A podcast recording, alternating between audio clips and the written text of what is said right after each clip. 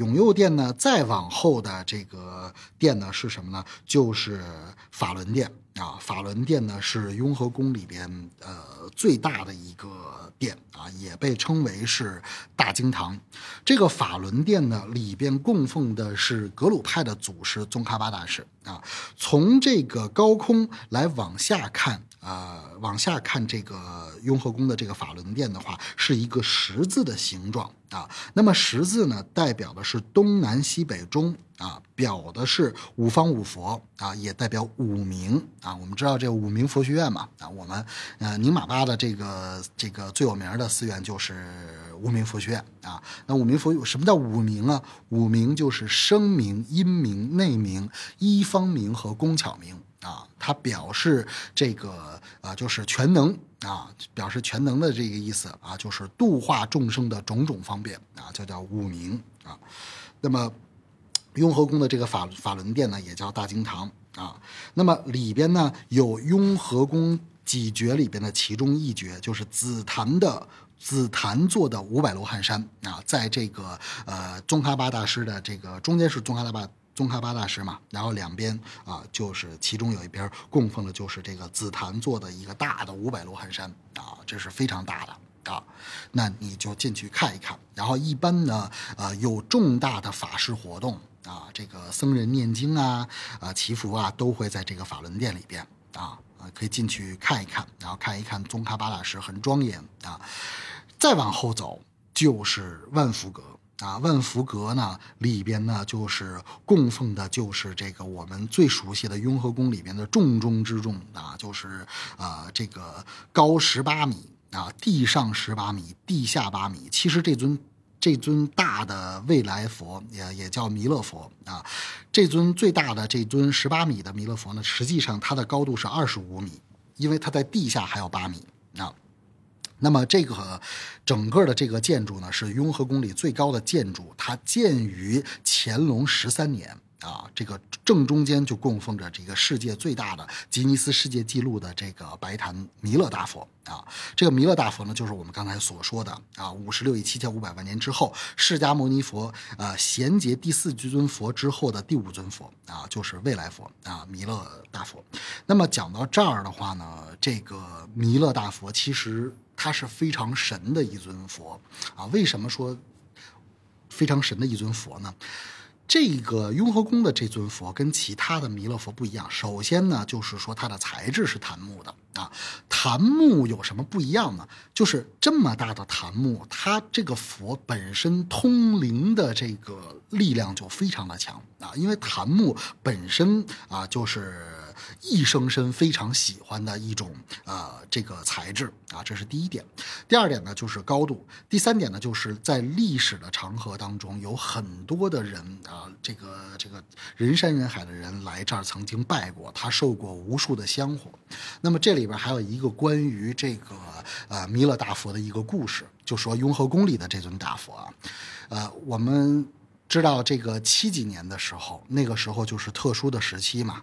那个时期的话呢，就是都开始这个就破坏这种寺院嘛，就砸啊，这个砸打啊，毁坏这些东西。然后其中呢，就有一波人就盯上了这个啊雍和宫的这个大佛啊，就想给它毁了。啊，就拿着什么锄头啊，这个东西啊，乱七八糟的这些呃，什么什么什么这个斧子呀，啊，刀枪剑戟的都拿着，就要把这个大佛给毁了。就到了这个佛前面呢，就看着这个大佛很庄严嘛，啊，那也没办法，那就是说那个年代的人的思想都是那样的嘛，就是说我就得给他毁了。这个时候就有一个人啊，就拿起来拿起来一个锄头啊，要往这个上面砍。啊，就往这个上面，就是要往这个佛上面砍，结果呢，一锄头下去，没有砸中这个佛，反倒而这一个锄头砸到自己的腿上了，然后鲜血直流，这个人躺在地下就是哇哇大叫啊，就没砸中这佛，结果砸到这个腿上了，他也不知道怎么回事就第二个人就上来了以后就说说呀，你真笨，说你看我的。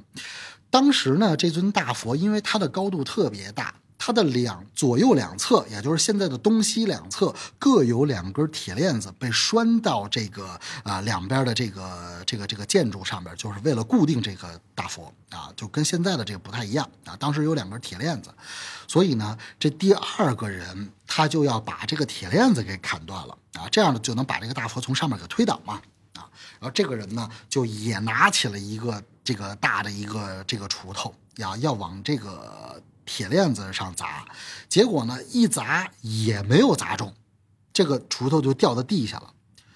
然后这个人呢，就就是就是有点就跟慌了神似的啊，就就站那就不动了。结果这时候呢，就是来了第三个人，第三个人又要拿起这个锄头，又要破坏的时候，他刚把锄头拿起来的时候，然后嘴他的嘴就张得大大的，就好像看见了什么东西一样。然后这个人整个人就疯癫了，就疯就疯了，就当时就疯了。所以一二三个人要毁的时候都没有毁啊，在同一天又发生了这样一个特别诡异的事情。啊，当然就是说，这尊大佛啊，一直能保留到今天啊，它是有一些特殊的缘起和有这个特殊的这个神明在护佑它的啊，因此呢，这尊大佛呢，就是保存到现在，然后它也具有了很神秘的一种力量啊，也就说明这个雍和宫的护法神的力量是非常的大啊。这个雍和宫里是有一个密密宗殿，这个密宗殿呢是刚在进完第一个院落以后。在东边的有一个殿叫密宗殿，这个密宗殿呢，就是呃，它里边一般供奉的就是这个护法啊，里边有雍和宫比较厉害的吉祥天母，还有大威德金刚，然后格鲁巴的马哈嘎拉啊，这都是非常厉害的护法啊，就格鲁巴呃格鲁派喜欢修的这些护法啊，那么。有一个什么讲究呢？就是说，如果你去虔诚的去拜雍和宫的话，首先来讲，你在穿着上边就要恭敬一些。您不能穿个黑丝，穿个超短裙，然后就进去了，对吧？我就看着有好多这个，就是就是这女孩啊，就穿着一个超短裙，然后穿着个丝袜就进就进去，就完了以后就就就拜。啊，那你拜的时候，实际上如果这个寺院里边啊有有很多的说法，就是说啊雍和宫这个地儿呢，你进去完了以后拜完了以后就不顺啊，出来以后就各种不顺。那一般情况下就是说，要不然就是说你没有什么恭敬心，要不然就说你你在里边干嘛了，说什么污秽不堪的话了，或者是开了什么玩笑了？啊？有护法神是不是慈？他不是慈悲的啊，他本身的他的这个啊意图啊就是这个。就就就是护佑这个护佑这个佛菩萨嘛，啊，对吧？所以这个密宗殿里边供的就是护法。如果是女性啊，来在经期的时候，就来大姨妈的时候，你就不要进这个密宗殿啊，其他的殿你可以进，这个护法殿你就不要进。这密宗殿是密宗殿和十轮殿。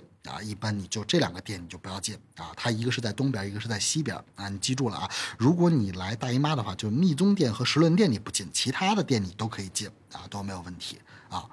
那你如果要进了这个密宗殿的话啊，你因为它里边供的是护法嘛啊，那你就是说恭恭敬敬的给人家烧个香啊，磕个头，随个喜。啊，就很欢喜啊，就没有什么事儿。然后这护法，这个高兴的话，那你就会很顺啊。因为不管是佛菩萨的事业、世间的事业，还是出世间的事业，都跟护法的承办有着密不可分的关系啊。所以呢，这个这是需要注意的一点啊。就是说，你拜佛的时候，不管你去哪个寺院，都是要有一个虔敬心啊。你说我去那个，你说我到那玩玩看看去吧。然后这个有的人这个。你说你也进了寺院了，然后你还得嘴里还说着，哎呀，我就不信这个，啊，这有什么的呀？呃，我就见过很多这样的人。哎呀，我当时说，这这真是，这要是碰到了一些特殊的日子，比如说这个护法神在的时候啊，比如说什么叫特殊的日子？我跟你说啊，每个月如果按农农历来算的话，正月初二，啊，正月十四啊，我们一般不是初一十五拜佛吗？初二和十四一般都是护法神啊，就是比较厉害的地方啊，就比较厉害的时间。你要赶上这日子去，你在嘴里再不干不净的，然后再没有恭敬心，那很遗憾，你可能就要倒霉了啊。所以这个是需要注意的地方啊。拜佛一定要有恭敬心，对三宝要有恭敬心啊。不管你皈没皈依，是不是佛佛弟子，信不信啊，要不然你就不去，去了就得恭恭敬敬的。